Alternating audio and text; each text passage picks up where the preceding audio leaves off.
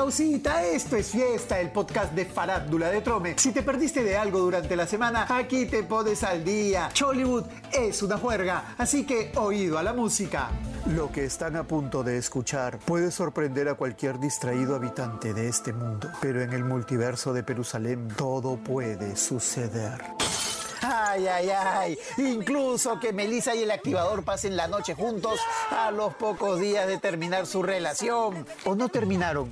Porque luego del anuncio de Melissa del fin del romance de dos años, se les vio juntos en su academia de baile y ella decía sonriendo que así es la vida, mientras el activador con su cara compungida no decía nada. Y como en un universo paralelo, pasaron la noche juntos en el depa de la modelo, como si continuaran siendo una pareja ejemplar.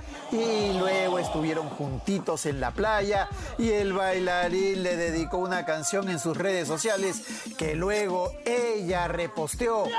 ¿Están o no están? ¿O fue todo un experimento social como le preguntaron a Melissa? Más parece que todo fue finta, ¡no! Y esta semana no dejes que se te escape el cangrejito millonario de Trome.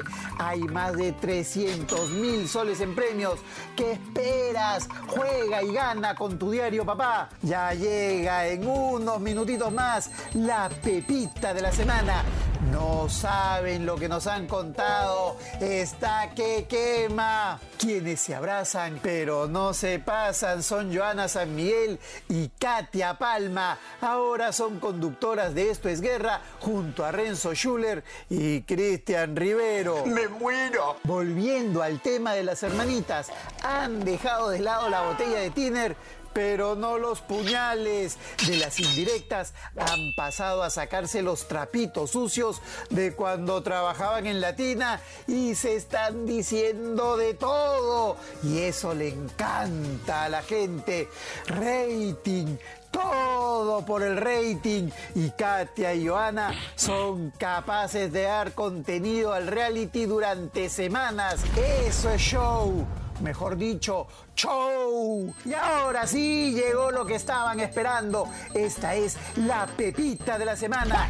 Llegó un mensaje a nuestro WhatsApp avisándonos de las novedades de la nueva temporada de Al fondo hay sitio. Nos han contado que un nuevo personaje entrará a la serie y para eso han jalado al español David Villanueva, el mismo que protagonizó las novelas Amor de Madre y Mis Tres Marías y que durante un tiempo fue pareja de Mónica Sánchez. Nos han dateado que llega en dos semanas para ponerse a trabajar en su personaje. ¡Me muero! Y eso fue todo. Volvemos recargados la próxima semana. Víbora, ese nombre te han puesto. Esto es fiesta, el podcast de Farándula de Trome. No hay más. Chau, chau.